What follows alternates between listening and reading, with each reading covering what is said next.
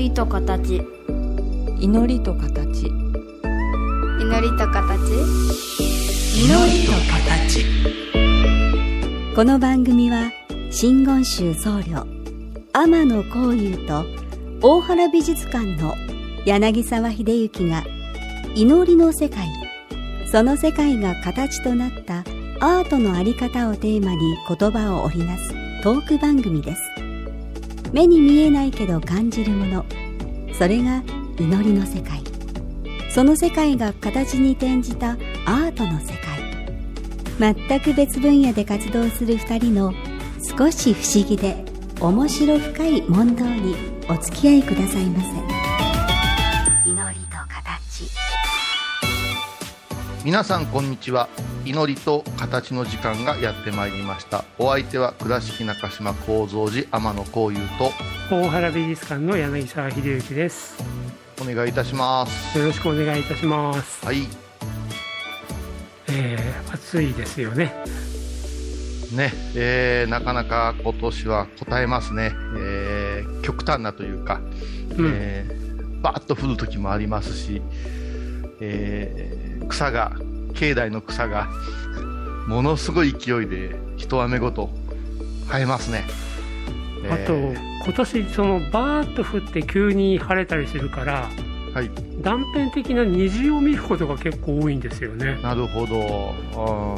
ああの私帰りがけ5時過ぎとかに2号線バイパス乗ってくるのにちょっとうん。上がって下がってっていうポイントがあるからーはいはい。ふわっと虹が見えたりする。まあ時間帯的にもねありますよね。あと、うち母とよく話すんですけど、はい草がよう生えるねっていうことは、あまりありがたいことではないんですけれども、はい大地とかこう植物、動植物にとってはいい気候なのかもしれんねっていう話をするんですね。うん私たちにとって雑草ですけれども、はいはいあのこの大地に勢いがあるうーんちょっと目を離すとすごく生えてるっていうのは土地がものすごく元気なんじゃないかなと、ですよね。はいうん。そういうふうに撮るのは面白いなと思ってね、えー。まあでも今こういうさんおっしゃったように我々にとっては雑草って見ちゃいますけどもね、うん。雑草じゃないですもんね。そうですよね、いや、うん。そうですね、たまにやりますけど、あのー一本だけ凛と生えてるのをちょっとスコップ持っていって、小さな植木鉢にしばらくめでようかなと思った。ら、結構観察してるとかっこいいんですよね、綺麗なんですよね、うんうんうん、それからやっぱり強いですから、はい あの少々じゃ枯れませんからう、んなんか花なんかも可憐でね、本当にあの名もなき花というあれではないんですけど、うんああいう楽しみ方もできるから、面白いなと思うんですけどね。うん。あのーちょうどねうん。先般から読んでいた本の中ではい。ああそうなんだっていうのがあったところに今小遊さんのその一言引っかかってきてましてね。おあの、まあ、我々から見たら雑草だけど雑草じゃないっていうことはまあよくね言われますよね、言います、うん。はい。でもあのねなんか物事に対する見方の解像度とかはい。観察の度合いの解像度が高い方にするとうん。まあ私なんかが見るとユリとかね立派な花が開いて、まあ、立派な花で一方雑草とか見ちゃうけども、うんうんうんその解像度高くものが見えちゃう人、はいはい。うん、逆に言うとその素晴らしいことというより本人は困ってしまう場合の方が多いらしいんですけども、あー、それはうん。ありますけどね。でだからいわば私のように普通のっていうのも変な話ですけども、ん。そういう人にとってはまあバラだ菊だ雑草だって見えちゃうのも、んん。そういう方にとってはもう全部等しく生命みたいに見えちゃうしうんうんうん。あとちょっと水が足りないとちょっとしぼんでうーんってはいはい。見えたり、水が満ちてるとはつらつとしてたりとかうん。そのちょっとした変化もものすごい細かく見れる方っていらっしゃるんですよね。うん、もっと見えてたんじゃないかなと思うね、その例えば、えー海岸で拾ってきた貝をずっと大事に持ってた子供の頃があったりさ、うんうん。うんあの隣のおっちゃんにもろうたあーカブトムシの幼虫をずっとこう研究して、はい 何のこう発表するわけではないけど子供の頃は、うん。あさなぎになったなとかやってたんですけどそのままあの大きくなってる人っていうのが私みたいにいるわけでう、ん。あーそう考えると例えばラベンダーっていう花があるけどはい。一応にラベンダーとか菜の花って下に畑をつけたがるんですねみんなね。ああなるほどね。ラベンダー畑とか菜の花畑とか。うん。いやじゃあ一輪を指してラベンダーと見分けられるかと。うん 菜の花の一つの花を見てどう感じるかっていうこと結構あのぼんやりしてたりまたあの宗教画もそうなんだけどもハスがこれから咲いてくるけどもはい。ハスってわりかし一輪で描かれやすいんですね花とかつぼみって。はいはい。いやなんでこう群生を描かないんかなとかね。うん。こういうことを感じる。またあの人工的なもの看板の文字の書体とかね。はい。ここの駅の3番目の看板の字歪んでるなとかね。うん。そういうことが気になったり。あー一番そうん。最近感覚としてちょっとみんなに話してポカンとされたのは境内に住んでる人間とかはい。平屋に住んでる人間っていうのはすぐ出ると土を踏むんですよね、あうん。はいはいで近くにマンションが建ってんだけども満員御礼って書いとってさうん。このマンションに住む人満員御礼あ満満室御礼もう全て売れたって書いてこれ自分やったらどこへ住みたいんやろうと考えたりうん。人間が縦に住むうん。縦にいるってどんな感じなんかなとかね、うん。うん、平屋の人間っていうのは横のつながりで人と接するけどうん。高層マンションの一番上の人は家族におはようって言ってうん。行ってきます言ったら、いきなりエレベーターで加工するわけじゃないですか。うん。でそのエレベーターの密室の中でおはようございますってこの人たちは果たして次土を踏むのはいつだろうとかね。うん。こんなことを考えてたらねなんか面白いなぁ価値観も変わってくるんかなとかうん。同じなんかなと思ったりね。価値観変わってくるでしょうね。あの今ハスをねなぜ一輪で描かない、よく我々はあのモネの「睡蓮」っていう作品がありますし、そのモネが暮らしていたフランスのジベルニーというところから株分けしていただいた本物の睡蓮も大原美術館咲いてますよね。ねすごいですよね。うん。あの結構ハスと睡蓮を混同されてる方って多いんですよねああはあはあ。岡山の人間だとあの後楽園に大賀ハスとかねハスの、まあ、和和に近いのかな。で一方あのモネの睡蓮とか睡蓮とかね似て非なるものでもないのかな。でも違うものなんだけど結構混同される方いるんですよね、せ西洋的な方が睡蓮っていう言い方をしますけども、でうん、睡蓮って群れっていうかうんうんうん捉えること多いですよね。はいはい。でそれなんでかなって今の一言で考え始めて、まあ、一つにはもうモネがまとめて書いているからまとめて捉えるのが当たり前ってモネが作っちゃった標準モードなのかそれとももっとハスと睡蓮に根本的な違いがあるのかなとか、いやうん、これに関してはやっぱしモネの影響大きいと思いますけどね、でしょうねやっぱりね。で睡蓮で仏教ってなかなか難しいですよね日本の仏教、うん。うんうんあと葉を選びますよね。葉っぱをね。はいはい、葉っぱの部分のと水の部分のコントラストっていうかうん。そういうのもあるんかなと思うけども、まあ、葉っぱのエッジの立ち方とかね。うん。でも睡蓮の葉っぱってなんか反射板みたいにすごい、まあ、水面にそのほぼ水平にあったりするからはい。夕暮れ時の低い光で見るとなんか本当に反射板みたいなんですよね。ああそうですね。ああそっかそっかそっかそうですね。朝見るか夕方見るかとかそういうこともあるのかもしれないですね。ああ全然違います。だから、うん。あのー本当に癖として人間の癖として、うん。また日本人の目の癖としてうん。群衆として見るとかねうん。塊として見るとか、ピンポイントで見るとうか、ん。画素云々のあれではなくてのあ問題だと思います、のはいそうあのレンズの問題広角で見るのか、うん。拙者で見るのかみたいなのはうん。人によって違って、うん。でまあ、これだけ動画とか、まあ、人が映したものを見るような時代になっちゃうとうん。この感覚また果たしてどうなのかなっていう気がするわけですよね。うん。あのー僕たちってよく文章を書きますよね。書くんですよ、はい、で自分で何遍も何遍も何遍も読んでるから構成するっていうのが難しくなっちゃうんですよね。あのワープロで打つじゃないですか、はい、はでい、画面見てるじゃないですか。はい、でそれ何遍も何遍も見ながら文章を書いていってああ書き上がったぞと、うんじゃあ誤字脱字がないか構成しようっていうふうに見ようと思った時にうん、よくやるのは紙に出力して構成するってやるんですよね、ああ、ま間違。ってたらすぐ赤字引けるから、はい、はい、はい。でもやっぱり何遍も何遍もそれ遂行しながら読んでるからどうしても見飛ばしちゃうんですよ。うん。で一番いいのは他人が嫌な目を持って間違い探してやるぞと思って見てくれるのが一番いいんです。いやー、そうそう、友人に構成してる友人いましたけど、うん、でもそれを一人でやらざるを得ない時にこの間ツイッターで流れてきてそりゃそうだと思ったのがうん、フォントを全部変えて出力して構成するって全部変えて、だから例えば明朝体とか言ってもいろんなフォント字の形があるじゃないですか。うん、うん明朝で自分が書いてた時にうん、それをまるで違うゴシック体別の字の形に全部直してしまうとはい、かえって読み飛ばさないっていうのを見て本当かなと思ってやってたら本当なんですよね。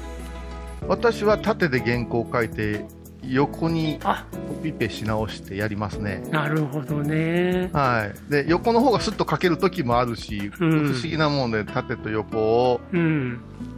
た巧みに使い分けてる気はしますけど、ん。うんでもそこがなんか今うつらうつらすぐに綺麗な答えは出ない話だけどうんはい、個体個で見るか群れで見るか、うん、群れで見るにしても、うん、縦に見るか横に見るかなんか本当に物の見方のレイヤーっていうかな見る視点そうです。それから。人間がどの立ち位置にいるかですよね、例えば渋谷の駅なんて、今、何階におるかわからんぐらい駅の中、複雑じゃないですか、もう若い頃新宿の地下街からもう一生出れないかと思いましたけどね。あと池袋ね。ねはい、だから、そう考えたときに、うん。人間の関係もですね、うん。縦横斜めみたいになって、うん。横ばっかり意識意識して、例えばあの農家のおじちゃんたちが隣の畑、隣の田んぼで付き合ってた時とさ、はい。オフィス街の縦の付き合いが始まった人と全然違うとじゃねえかなとかね、この辺もなんかちょっと混同して申し訳ないんやけど、うん。すごく興味が最近あるんですね。いやまさにその辺がさっきのあのこういうさんのところ境内で土にポンと橋が出るっていう話と、はい、高層マンションに住まわれている方にもつながるかなと思ったんですけどそろそろ1曲入れさせていただいてもよろしいはい、ですか、どうぞ。はい。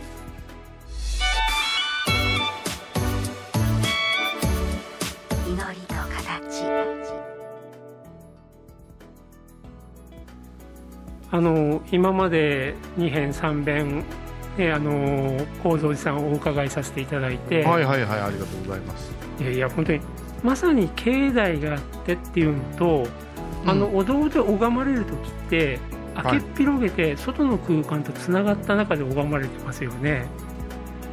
あまああのたくさん来られる時はですねき基本は密室なんですけどね、そうなんですか。この時期はちょっといくら朝涼しい時間帯といってももううん。汗がすごいので、少し両脇を開けて、うん。ただ自分の目の前の方は開けなくって、視界から外れるとこ開けて風を通すようにはしてるんだけれども、いや、あのー外と内があまり隔てられてなくて、うん。それがつながってるとか、うん。そしてそのまますぐに土があるっていうあのうん。環境の中で拝めるって気持ちいいんだろうなと思ってたんですよね。あのーよく皆さん言いますけども本土にクーラーねえのか暖房ねえのかって言うんだけども、私たちがその自然の中に帰依をする委ねる、はい、体をおこう遊ばせるという感覚なので寒い時は寒い方へ体を合わせる、うん。それから暑い時には暑いところに極端な話今だったらセミがたくさん鳴いてるけども、うん。たくさん鳴いてるセミの環境に自分を持っていくんですね。うん。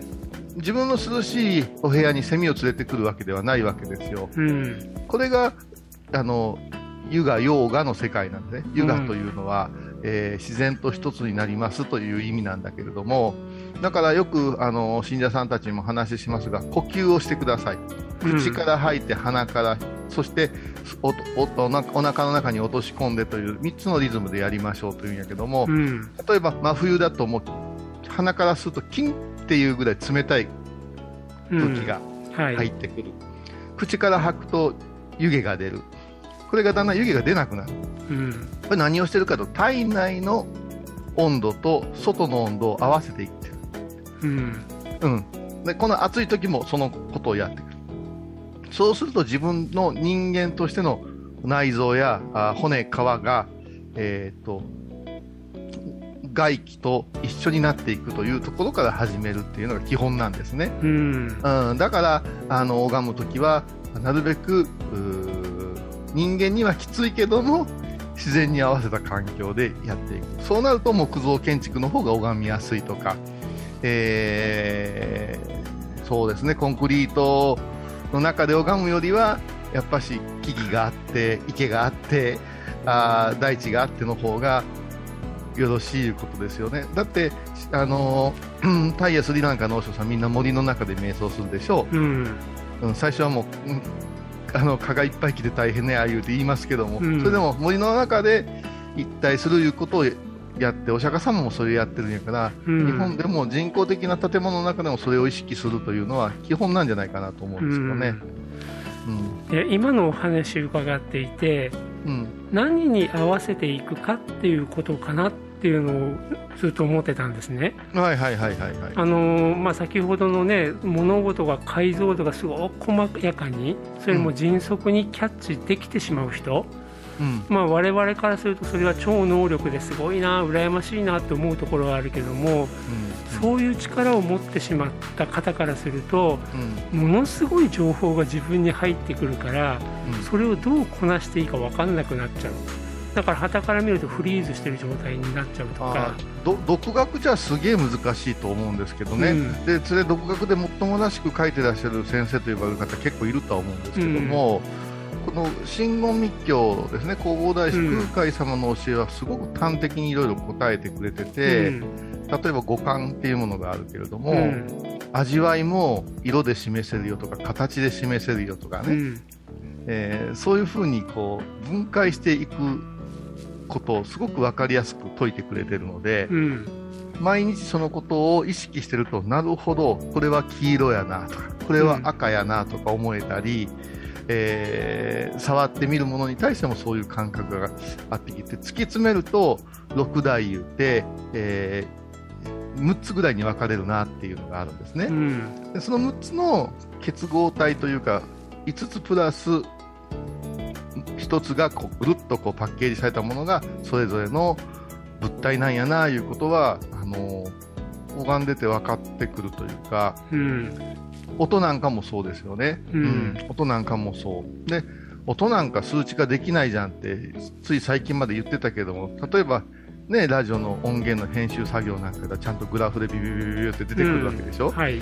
私なんか法は自分の音源やりたくないけど自分でするしかないから編集するけどもここの間の時はこうやって笑うてるなとかうん。この波長の時は絶対咳してるなとか、うん。もう毎日やってると。うん図面として音が見えてきたりするし、うん。またあ絵なんかは画素数みたいなのがあって、うん。全部あ数値化とか形とかにできるんだなっていうことに気づけるんだけどもこれをもう平気で1200年前にできて当然よ言うて言うて言うてるのが密教なんですよね。うん。いや今ねまたいっぺんに連れていかれちゃったんでそれどういうことかなって考え始めちゃったんですけど。あのもちろん自分が今受け止めてる情報を、うん例えば音という情報を数値化するっていう別のうん捉え方をしていくとか、うん。うん、そのいろんな捉え方で目の前の情報に対する、まあ、その捉え方を増やしていく方が世界を豊かにつなんていうかな見つけられるっていうかな、対峙できるんだと思うんですけどうん。あの僕がちょっと、うん、どこに合わせるかなって申し上げたのがはい。逆に情報を自分でと止めるとかシャットアウトするとか、解像度を落とすとかうん。そういうコントロールができないものにどんどん入ってきちゃってうん。どう対峙していいかわからない方も結構いらっしゃるっていうところから。でねそういう、まあ、ある意味ではハンディキャップですよね。うん。うん、だからあの羨ましいような超能力解像度高く何かをキャッチできるっていうのは、いわば偏差値からいくとすごい外れてるわけですから、ある意味とってもきついって言えばきついし本人としてはそれどうなんだろうと。だから結局普通の皆さんがもう受け止めている情報量よりも多く取ってしまう人は取ってしまう。自分が普通じゃない普通じゃないっていう一種の劣等感の方に連れていかれちゃうとか、そうかそうかそうか、まあ一般の方に分かりやすいけどもう神経質超神経質になってしまうところがあるってことですよね、ですよね。これはうん。あのやっぱし落ち着くということを教えて差し上げんといかんと思うんですようんうね、ん。なんでみんなと違うって思わずにうん。冷静に考えたらなるほどなと思うっていうのにはやっぱり深い呼吸と瞑想が一番役立つっていうことをうん。真言宗では言ってまして、はい。この瞑想によって不思議な力を得るんではなくてうん。瞑想によってそういう物事の一つ一つを整理していくんやいう考え方なんですね。うんうんうんだからあのよく、まあ、信者さんとかそのお参りの方々には言うんやけども、えー えっと祈ったり拝んだりしてる中で不思議なものが見えるとか聞こえるとかではなくて今までの当たり前の中で見えたり聞こえたりするということ気づけるっていうことなのですよっていう話から始めていくんだけども、うんうん。最初から気づける方の勘がすごい人ってやっぱしいるわけですよ。うん。ただその最初から何でもものすごく気づけて過敏になる人いるんだけども、うん。それもやっぱし一遍整理しなさいよっていう。う、ん。何もかんもそんなに、あのー極彩色で飛び込んできてるわけじゃないよみたいな話はしてじゃあどうするんですかって言ったらやっぱし座禅とかゆっくり教えていくのが一番早いですね。うん。あのおそらくうん。えー、とまず人とは違うっていうことに劣等感や疎外感を受けてしまったりとか、うん。うんあるいは自分がパニックになってる人っていうのは、うん。まずニュートラルに戻すっていうのが大事ですよね、落ち着くっていうところが。あと大体花からそんな劣等感や疎外感は別に味わわなくたっていい話で人と標人を標準にしてるから自分がおかしいって思っちゃってるけども、うん。何も無理やりそっち標準にしなくたっていいわけですよね。あの面白いじゃん、あのしそういう過敏な人のこと神経質って言うけどうん。無神経質とは言わないですよね。うん。無神経とは言っても質がつかないんですよね。うん。だから本質的にものを見るあの着眼が違うんだと思うんですよ。気にならない人と気にな,、はいなる人っていうのはね。